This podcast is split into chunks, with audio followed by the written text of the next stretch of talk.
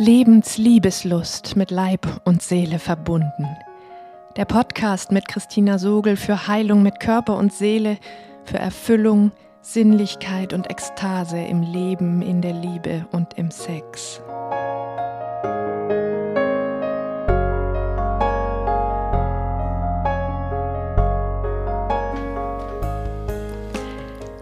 Hallo, du atmendes Wesen. In dieser Podcast-Folge verrate ich dir, warum es so unfassbar schwer ist, Ekstase als Basis-Setup zu installieren, obwohl du so händeringend danach suchst. Und wie es doch gehen kann. Du erfährst darin, warum es quasi ein Weltenwechsel ist, gegen das dein ganzes Nervensystem sich wehrt, während du danach suchst, welche Rolle Flugangst dabei spielt und was dir hilft, damit der Weltenwechsel dennoch gelingt. Wie immer lade ich dich für deinen größtmöglichen Gewinn ein, dir zum Hören einen gemütlichen und ungestörten Platz zu suchen. Die Augen zu schließen, möglichst tief durch den leicht geöffneten Mund zu atmen und den Reaktionen deines Körpers auf meine Worte zu lauschen. Sie sind deine Spur zu dem, was meine Worte mit dir zu tun haben. Wir alle suchen Heilung, Gesundheit, Lebendigkeit, Kraft und Lebensfreude. Und meistens merken wir nicht, dass wir gleichzeitig auch genau davor flüchten. Ich meine nicht nur, dass wir nicht wissen, wie es geht, sondern dass wir es uns nicht erlauben, dass wir glauben, es stünde uns gar nicht zu. Das glauben wir natürlich nicht bewusst, sonst würden wir es ja nicht suchen. Es ist im Gegenteil sehr unbewusst und hauptsächlich verkörpert. Genau darum tippst du dir vielleicht sprichwörtlich gegen die Stirn, wenn ich mit den ersten Gedanken dieser Art komme. Äh, nein, warum sollte ich etwas dagegen haben?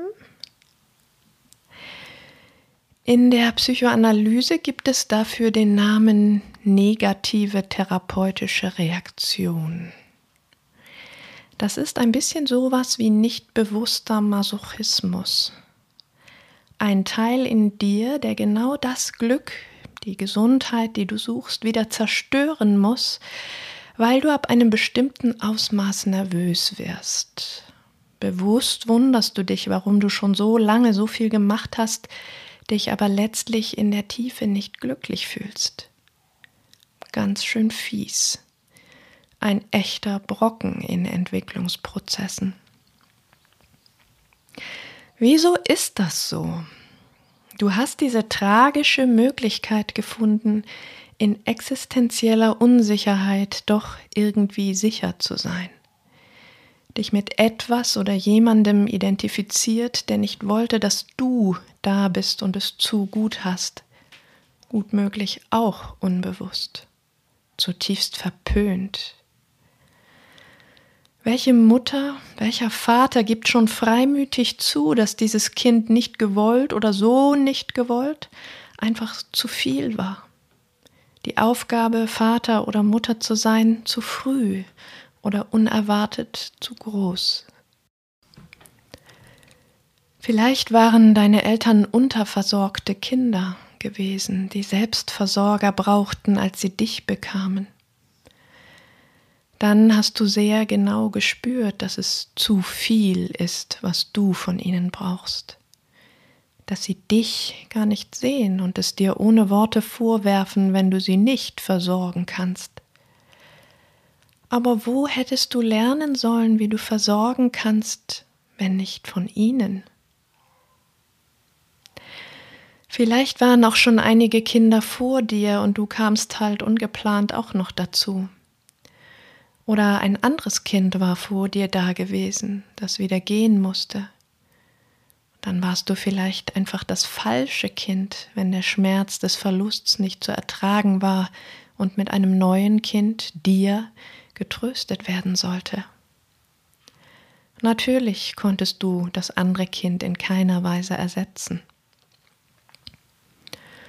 Oder deine Eltern waren Kriegskinder, die dein Leid nicht mitfühlen konnten oder es klein machten, weil es Pillepalle gegen ihr Leid war. Und vielleicht konnten sie dir auch das Glück, das ihnen genommen und verwehrt war, nicht gönnen. Zu viel Schmerz für sie, das zu spüren. Wie fühlst du das als Kind? Du fühlst, mehr steht mir nicht zu. Jedes bisschen mehr ist zu viel. Ich bin zu viel. Ich bin unersättlich, anmaßend und verdiene es nicht. Ich bin der Fehler im System. Vielleicht erlebst du manchmal intensive Glücksmomente. Aber wie fühlt es sich dann an? wie vorübergehende, unverhoffte Geschenke von kurzer Dauer, schöner Zufall, brüchige Geschenke, die du besser nicht benennst, weil du sonst das Unglück herbeirufst. Vielleicht war es gut, sie möglichst für dich zu behalten, damit sie nicht zerstört werden konnten dann hast du vielleicht gelernt, dass Glück etwas ist, was zufällig und unverdient kommt und ein bisschen länger bleibt, wenn du dich nicht rührst und es heimlich genießt. Nur ist es dann unmöglich, das Glück auszudrücken, zu teilen und dadurch noch größer werden zu lassen. Tatsächlich kann das zu einer tief verkörperten Überzeugung werden, die wirkt und wirkt und wirkt, die dazu führt, dass du gerade dann reglos erstarrst, wenn etwas besonders Schönes passiert und immer nervöser wirst, je länger es dauert, weil es ja ganz bestimmt jeden Moment wieder zu Ende ist. Und bevor es wirklich einfach wieder aufhört, machst du es vielleicht lieber selbst kaputt. Dann ist zwar alles beim Alten, aber auch alles vertraut und safe, bevor du noch anfängst mehr zu erhoffen. Auch die Prägungen durch unsere christlich-patriarchale Kultur haben es so unbemerkt zur Normalität werden lassen, bescheiden und rücksichtsvoll zu sein, uns nicht mit größeren Wünschen zuzumuten, sondern uns zurückzunehmen und der Umwelt zu ersparen, nicht mehr zu wollen, als wir zugeteilt bekommen. Tatsächlich hatten Rainer und ich mal genau so etwas bei uns im Bett, nach einem besonders schönen Tag. Alles war einfach nur leicht und verbunden gewesen. Ein einziges, großes, weiches Fließen. Bis zum Abend hatte sich haufenweise zauberhaft lustvolle Energie zwischen uns aufgebaut. Wir krabbelten ins Bett und eigentlich war es klar, dass wir verschmelzen wollten. So eine hohe und eindeutige Energie. Und dann? Innerhalb der ersten Minuten kam irgendwo aus dem Nichts ein Problem. Ehrlich, du glaubst es nicht. Ich erzähle gerade noch von irgendwem, von dem ich was Tolles auf Facebook gelesen hatte. Ich sag nur, den finde ich klasse, der hat richtig viel Tiefgang, genau wie ich es liebe. Plötzlich kippt die Stimmung. Rainer sagt irgendwas wie, dann willst du ja vielleicht lieber mit dem ins Bett. Und ich verstehe die Welt nicht mehr. Frag ihn, wie er jetzt auf das schmale Brett kommt, es geht etwas hin und her, aber nichts mehr zu retten. Kaputt, was ich den ganzen Tag so schön aufgebaut hatte. Zum Glück können wir ja inzwischen gut und selbst bei sowas im Gespräch bleiben. Nach langem kleinteiligen Rätseln ploppte es plötzlich aus Rainer hervor. Ich glaube, es war zu schön, wenn ich rückblickend genau hinfühle, war da sowas wie eine Angst in mir, dass es kaputt geht. Und ich glaube, da ist so ein Impuls in mir aufgetaucht, dass ich es lieber selber kaputt mache, bevor ich mich hineinfallen lasse und zu Unrecht vertraut habe. Das war so eine Erfahrung, die er als Kind oft gemacht hatte. Dass ihm, wenn er total high und im Überschwang seiner Gefühle war, irgendein Missgeschick passierte und dann erwischte ihn eiskalt und unvermittelt eine Beschämung, eine Stigmatisierung oder der Wutausbruch seines Vaters, der Kriegskind gewesen war. Lieber bestrafe ich mich selbst, bevor es noch einmal ein anderer tut. So wurde diese sehr unbewusste, tragische Szene, die sich da mit vertauschten Rollen wiederholt hatte, tatsächlich bewusst.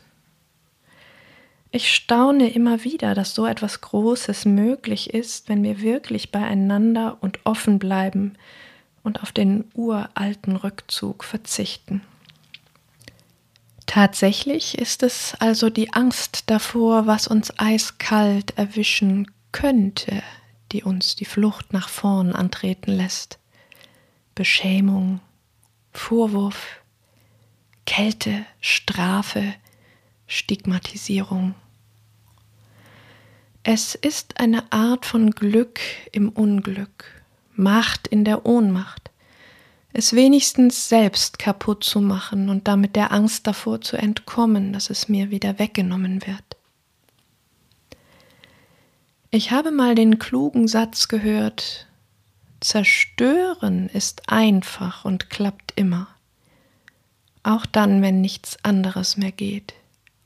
Etwas aufbauen und wachsen lassen zu wollen, ist viel schwieriger, zarter, verletzlicher und gefährdet zu scheitern. In der Tiefe begegnen wir also wieder den bekannten Wärtern in dem Gefängnis, in das unser Trauma uns eingesperrt hat. Scham, Schuldgefühl, existenzielle Angst.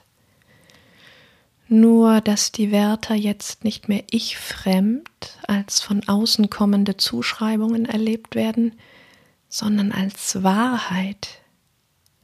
Du schaust dich quasi selbst mit den Augen der Gefängniswärter an. Es ist unendlich peinlich.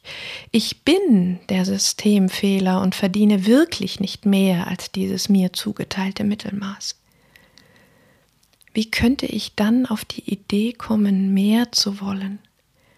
Erst recht, wo es kaum jemand anderen gibt, der es wagt, aber umso mehr andere, die es bei den ersten offenbarten Überlegungen bestätigen, wie unrealistisch und anmaßend diese Wünsche sind.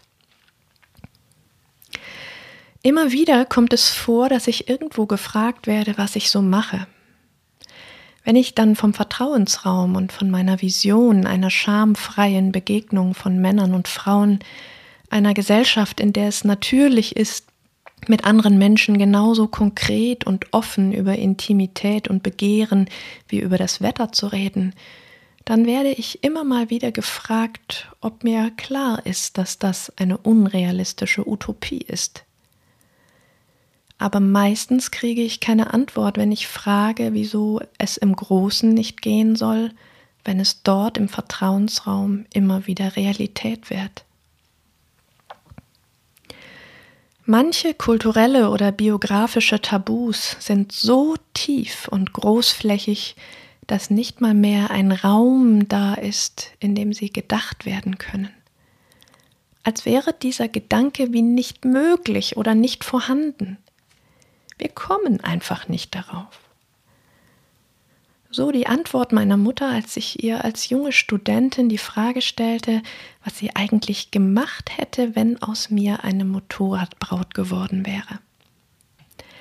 In Bruchteilen einer Sekunde kam es ohne jedes Innehalten und Überlegen, das wäre ja nie passiert. Recht hatte sie. Bis zum Zeitpunkt der Frage wäre ich niemals auf die Idee gekommen weil es in meinem Zuhause keinen Raum gab, um sowas zu denken. Wenn du jetzt also seit ein paar Jahrzehnten deine Identität, dein eigenes Erleben davon, wie du bist, aufgebaut hast, und wenn all sowas schon immer zu dir gehört, wie deine Nase oder deine Haarfarbe, dann kannst du dir erst einmal gar nicht vorstellen, dass es nicht naturgegeben ist oder wie es anders sein könnte. Und hast die ganze Zeit nicht dafür nutzen können, deine wirkliche Identität zu entwickeln. Die wäre nämlich auf dem Boden deiner Unbefangenheit gewachsen. Und die hast du höchstwahrscheinlich, wie wir alle, sehr früh verloren. Bist je nach deiner eigenen Geschichte unterschiedlich weit davon wegkatapultiert worden. Und du hattest all die Jahre keine Gelegenheit, all deine ureigenen Ja's und Neins zu entdecken, ihnen zu folgen zu üben, zu verfeinern und Meister darin zu werden, was dich wirklich begeistert hätte. Stattdessen bist du Meister oder Meisterin darin geworden, deine Neins in Ja's zu verwandeln. Dabei sind sie Ja's zu dir. Und angesichts deiner Ja's selbst die Stirn zu runzeln und sie zu verdächtigen oder sogar auszusortieren, falls du sie überhaupt noch spürst bist dein größter Widersacher, deine größte Widersacherin geworden. Ein einziges großes Nein zu dir. Von hier aus kannst du erkennen, was es mit diesem allgegenwärtigen Masochismus, dieser Furcht vor Glück als Absicht statt als Zufall auf sich hat. Kein Wunder, wenn du an irgendeiner Stelle Halt machst und stehen bleibst auf deinem Weg der Selbstwerdung. Da greifen die kollektiven Sätze deiner Ahnen ineinander mit deinen Erfahrungen in deinem Leben. Heb mal nicht ab. Das Leben ist kein Ponyhof. Was hast du denn schon zu wollen? Du kannst wohl auch nicht genug kriegen. Hochmut kommt vor den Fall. Bescheidenheit ist eine Zier. Man kann nicht alles haben. Und all die Zuschreibungen, die zu diesen Sätzen gehören, wenn du glücklich sein willst in einer Umwelt, die es dir nicht gönnen kann, weil sie es selbst nicht hatte. Anmaßend, übergeschnappt, selbstverliebt, größenwahnsinnig, manisch, unrealistisch, gierig, vermessen, egoistisch.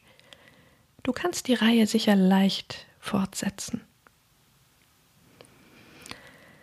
Wenn du mir folgst, dann hast du mit Sicherheit schon eine längere Reise auf der Suche nach dir selbst hinter dir. Hast schon vieles gemacht, vielleicht innerhalb des Gesundheitssystems oder auch außerhalb. Du weißt selbst am allerbesten, wo du mit dem Kopf an die Decke stößt, wenn du wild entschlossen bist, das Ende der Fahnenstange zu erreichen. Wo diese Bereiche sind, die du noch fürchtest oder immer wieder nach hinten schiebst, weil du keine Ahnung hast, was da noch helfen könnte. Deshalb ist es mir so wichtig, dass du weißt, dass da immer eine Decke ist, solange du deine Trauma-Identität noch nicht hinter dir gelassen hast. Das Fiese ist eben, dass es diese Box ist, in der du sitzt, ohne zu merken, dass es eine Box gibt. Kein Wunder also mit dieser Decke, die bislang einfach noch da ist. Ob du es glaubst oder nicht, der Abschied von dieser Identität ist wirklich ein Abschied, ein Verlust. Denn in diesem Traumaland, in dem du groß geworden bist, fühlst du dich wenigstens sicher. Es ist dir vertraut und du kennst dich aus.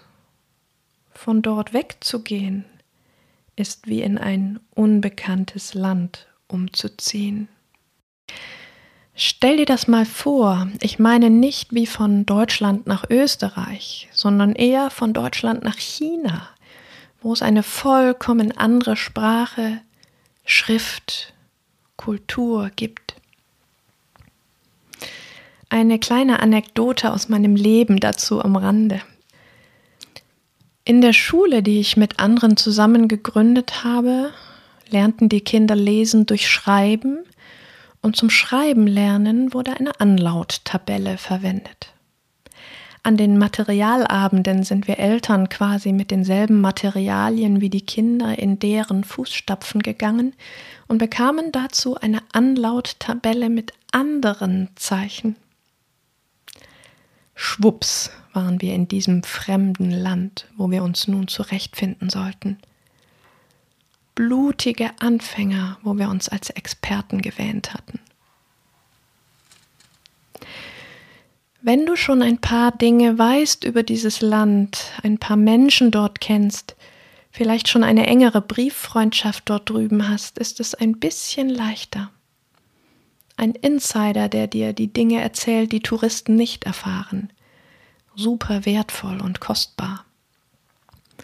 So war es für Rainer und mich zum Beispiel in Irland. Das ist nun nicht so fremd wie China und Englisch ist eine Weltsprache, aber dadurch, dass wir beide irische Musik machen, standen uns die Herzen offen, kaum dass wir uns im Pub mit unseren Instrumenten dazusetzten, die Melodien dort mitspielen konnten und die Lieder des Landes kannten. Blitzschnell waren wir per Du und wurden von einzelnen Iren zu ihnen nach Hause eingeladen. Verstehst du jetzt, was ich meine? Du stehst also bei deinem Umzug in dieses fremde Land vor zwei großen Aufgaben. Dem Erkennen deiner Selbstsabotage inklusive des Verzichts darauf, damit das gelobte Land nicht wie Atlantis im Meer versinkt, und deiner Angst vor Kontrollverlust Gut möglich, du hast gar keine Ahnung, wie und wo überall du Kontrolle ausübst und brauchst, um dich sicher zu fühlen. Aber das ist deine Hauptüberlebensstrategie im Traumaland. Die Angst vor Kontrollverlust ist es, die dich noch zurückschrecken lässt vor diesem Land, obwohl du dich so sehr danach sehnst.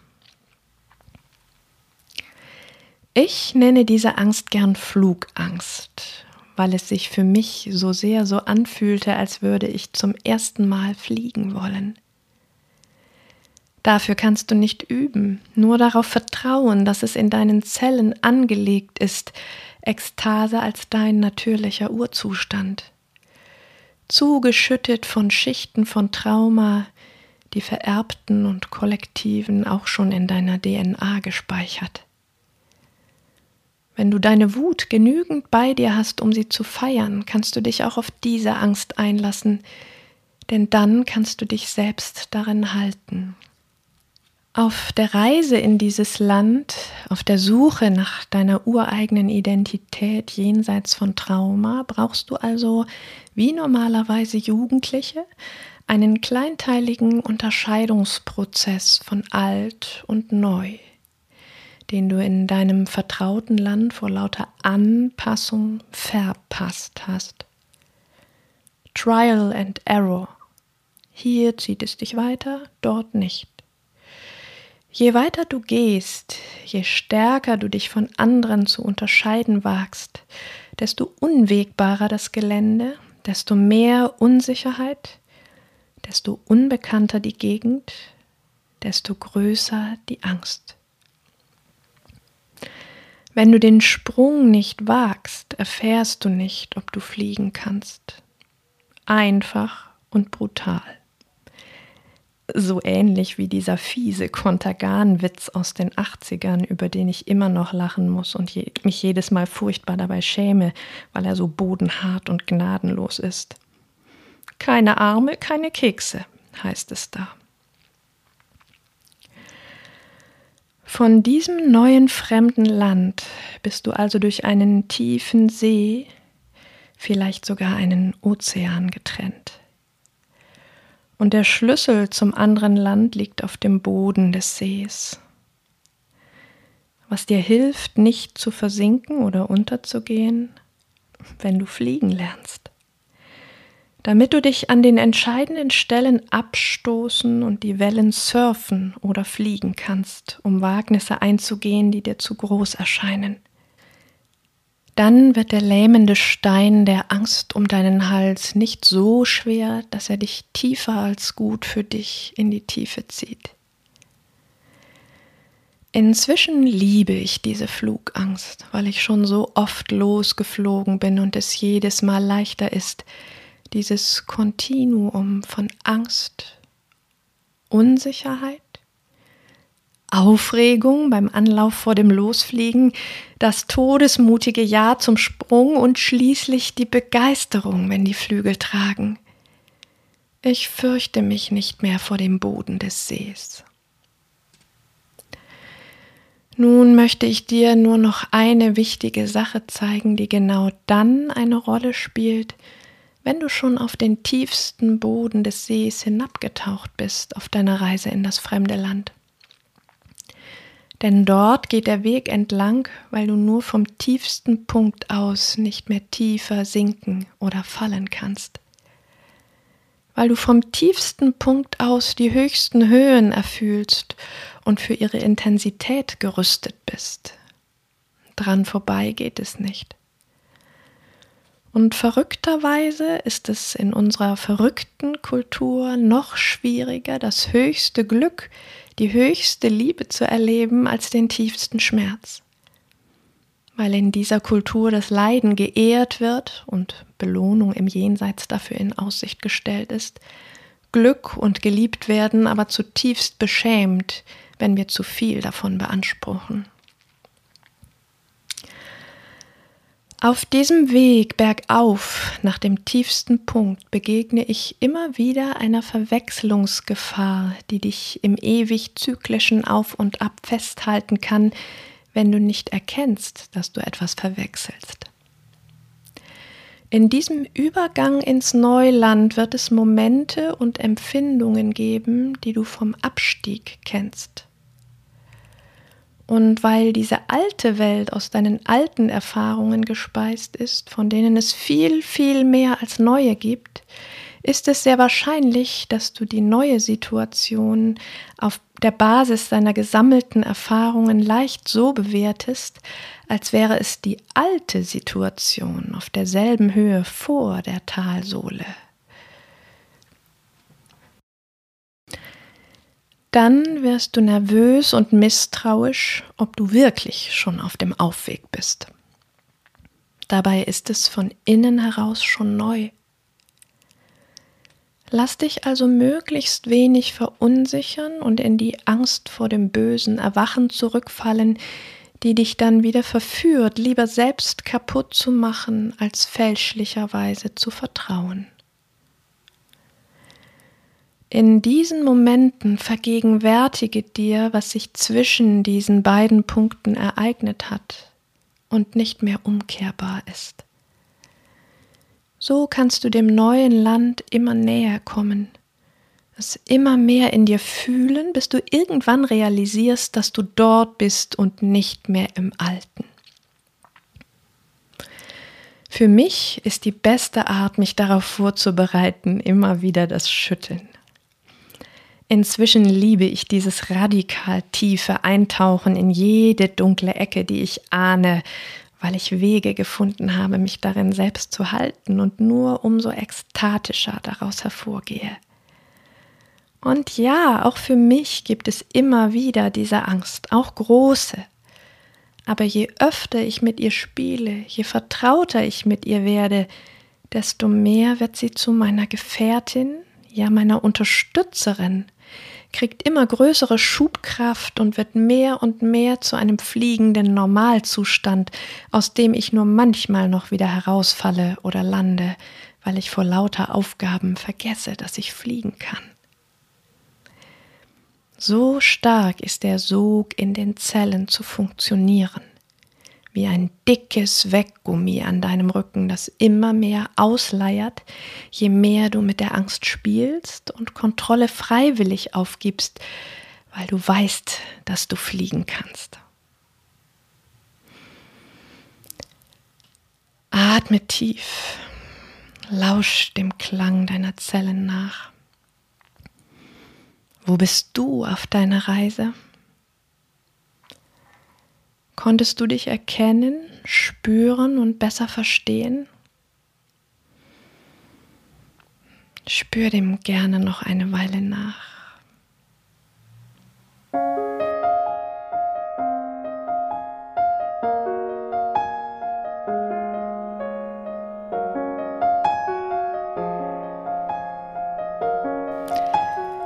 In dieser Podcast-Folge hast du erfahren, warum die Suche nach Ekstase als Normalzustand quasi ein Weltenwechsel ist, gegen das dein gesamtes Nervensystem sich wehrt, während du danach suchst, welche Rolle Flugangst dabei spielt und was dir hilft, damit der Weltenwechsel dennoch gelingt. Wenn dir die Folge gefallen hat, gib mir gerne eine Bewertung bei iTunes, abonniere meinen Newsletter und meine Facebook-Seite und stay in tune für die nächste Gelegenheit, mich und meine Arbeit hautnah zu erleben. Ich freue mich auf dich. Und nun lass uns zusammen mutig sein, Lebensliebeslust entfachen und ekstatisch werden.